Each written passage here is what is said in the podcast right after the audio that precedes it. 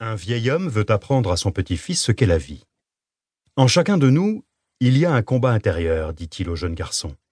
C'est un combat jusqu'à la mort, et il se tient entre deux loups. Le premier est ténébreux.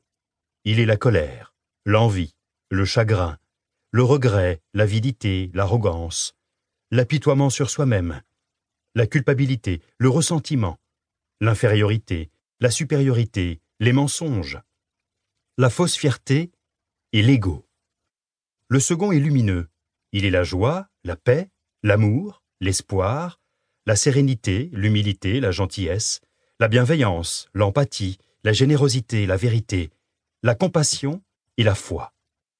Le petit-fils réfléchit pendant un long moment, puis il demande à son grand-père Quel est le loup qui gagne? Le vieil homme sourit et lui répond Celui que tu nourris.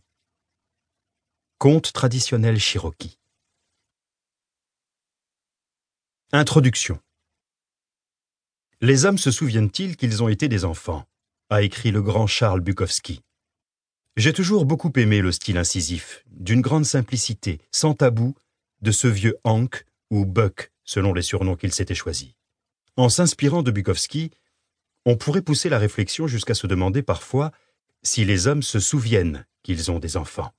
Cette question m'est amenée par un constat évident qui tient en deux points. Nous vivons dans un environnement de plus en plus toxique.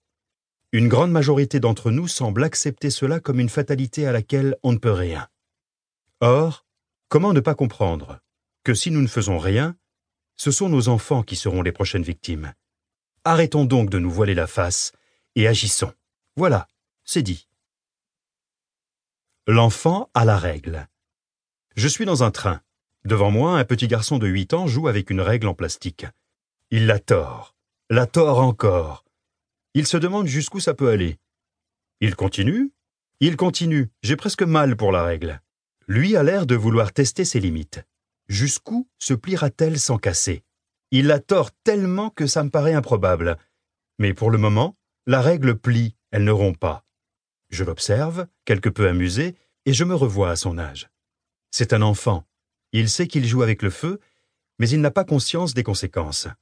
Moi, je suis un adulte, qui, du haut de ses 43 balais, se dit que la règle va lui péter dans les doigts. Bah tiens, voilà, elle pète. Le petit garçon s'est fait mal aux doigts. Il est aussi surpris que déçu et honteux.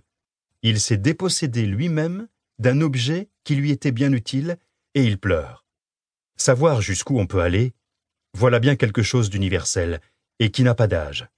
Le petit garçon conservera peut-être un morceau de règle cassé dans sa trousse pendant quelques mois.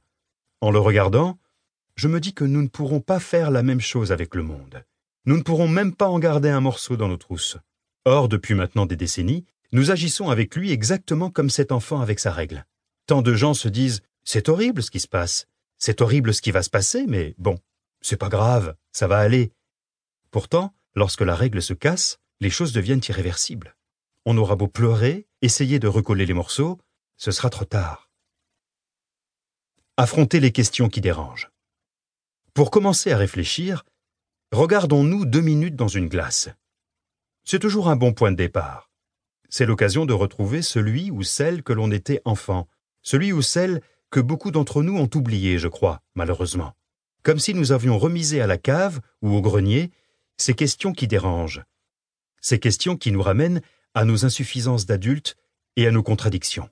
Dans mes livres précédents, j'ai essayé de démontrer les mécanismes qui nous ont conduits à préparer aux générations futures un avenir bien moins sympathique, bien moins vivable que celui dont nous avons hérité.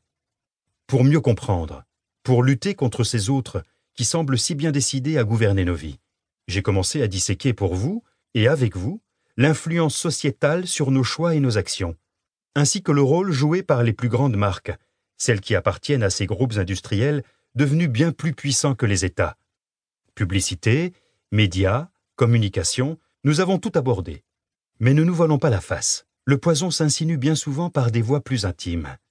Ceux qui nous sont le plus proches sont parfois ceux qui le véhiculent, à leur insu, évidemment. L'amour même peut devenir son premier messager. Vous voyez sans doute déjà ce à quoi je fais allusion. Je parle ici de ce poison que certains parents inoculent bien malgré eux à leurs enfants, qu'ils transmettent à leurs esprits au cours des toutes premières années de leur vie en pensant faire le bien. Ne voyez aucun jugement dans mes mots. J'ai fait partie de ces parents-là, de ces parents qui sont animés par la meilleure volonté du monde, mais qui se trompent. Des mécanismes imprimés dans l'enfance dont nous devons nous libérer. Nous restons conditionnés par des réflexes qui continuent de nous entraver comme si quelqu'un d'autre agissait à notre place, et quelque part, à travers nous. Ce sont ces mécanismes imprimés dans l'enfance qui nous conditionnent, ceux contre lesquels certains passent leur existence entière à lutter avec le fol espoir de s'en libérer, de devenir meilleurs. Les psys postulent que nous agissons en reproduisant les comportements de nos parents ou en nous y opposant. Miroir ou répulsion. Les parents sont l'exemple à suivre pour l'enfant, la vérité, le sens, la loi. Ce que l'enfant découvre pendant ses premières années, ce à quoi il est confronté, les opinions, les habitudes, les comportements, tout ce faisceau d'expérience l'influencera toute sa vie. Bienveillance ou violence, gratification ou humiliation, solidarité ou compétition, liberté de construire ou exigence imposée et bien souvent démesurée, Madeleine de Proust ou malbouffe, citronnade d'une grand-mère ou alcool que l'on découvre beaucoup trop tôt et qu'on se prend à aimer. Mon Dieu, nos parents ou nos grands-parents ont vécu des traumatismes qui peuvent expliquer bien des choses. Pendant des générations, l'éducation fut synonyme de dressage. Oui, il fallait reconstruire après la guerre, s'en sortir, réussir coûte que coûte, quel que soit le prix que nous aurions à payer. J'ai longuement réfléchi en pensant à nos enfants, que nous laissons grandir dans un environnement toxique, celui que nous leur avons préparé. Comment agir? Difficile de ne pas tomber dans le piège de la culpabilité, ou à l'inverse, de ne pas culpabiliser les gens en devenant soi-même donneur de leçons. La politique de l'autruche pour ne pas voir les choses en face. Et si on arrêtait d'empoisonner nos enfants? C'est un peu dur comme titre, non?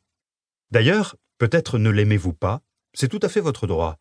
Peut-être n'avez-vous pas envie d'entendre un truc pareil, mais alors, pas du tout. On en a bien assez avec ces tueries partout dans le monde, ces attentats, le chômage installé durablement, la énième crise, les embouteillages, les contraintes de la vie de tous les jours. Raphaël, arrête de taper sur ta sœur. Louise, sors ce téléphone de ta bouche. Chérie, le petit a encore de la fièvre. Il faudrait l'emmener chez le médecin. J'ai évoqué avec quelques amis le projet de ce livre que vous tenez entre les mains. Ce sont de jeunes parents, un peu bobos, intelligents, chouettes, actifs, attentifs à leur prochain. Et pourtant, dans la plupart des cas, j'ai recueilli un regard réprobateur et à défaut, un long soupir désabusé. Ah non, Erwan, m'a dit une amie, s'il te plaît, on n'a pas envie d'entendre ça. On veut du feel good, please. C'est vrai, sinon on vit plus, quoi, et on ne fait plus rien. L'ignorance volontaire, la pensée à court terme et une forme de paresse nous mènent pourtant droit dans le mur. Ce n'est plus du tout à démontrer. Pas plaisant à entendre, mais nos enfants sont déjà concernés par de graves problèmes de santé, dû notamment à leur alimentation, sans parler du réchauffement climatique et des enjeux liés à la raréfaction de l'eau. Si nous ne faisons rien, nous empruntons bel et bien la route qui mène tout droit à la sixième extinction de masse. Dans moins de 150 ans. Ce n'est pas un discours alarmiste, c'est une réalité. Et c'est demain. Et alors, ce sera pour de vrai, pour de bon. La règle sera cassée. Pour reprendre les mots de cet ami, en effet, lorsque notre espèce, celle des humains, ne sera plus là, c'est certain. On ne vivra plus, on ne fera plus rien. Pour la première fois, l'espérance de vie commence à décroître. Selon une étude américaine, publiée le 21 janvier 2016 par le Center for Disease Control and Prevention, dans une quasi-indifférence planétaire, l'espérance de vie décroît. En France aussi, les décès sont en hausse et les naissances en baisse, d'après le rapport démographique de 2015 publié par l'INSEE en janvier 2016. Il y a quelques générations à peine, nos aïeux n'avaient pas fait d'études, mais ils savaient pourtant le temps qu'il allait faire, quand il fallait semer, récolter, ils connaissaient le nom des plantes et celui de chaque vache, les champignons que l'on pouvait manger. Lorsque j'étais enfant, je percevais les adultes comme des héros. Ils en savaient du moins assez pour répondre à toutes mes questions. Mais les choses se sont compliquées. Entre une kyrielle de produits transformés, des OGM, un manque de traçabilité des produits bruts et une hyper-industrialisation de l'agriculture, nous avons perdu prise sur ce que nous consommons et ne pouvons même plus être sûrs de ne pas empoisonner nos enfants. Des chiffres? Rien qu'en Europe, 100 000 enfants meurent chaque année de maladies causées par l'environnement. Depuis trente ans,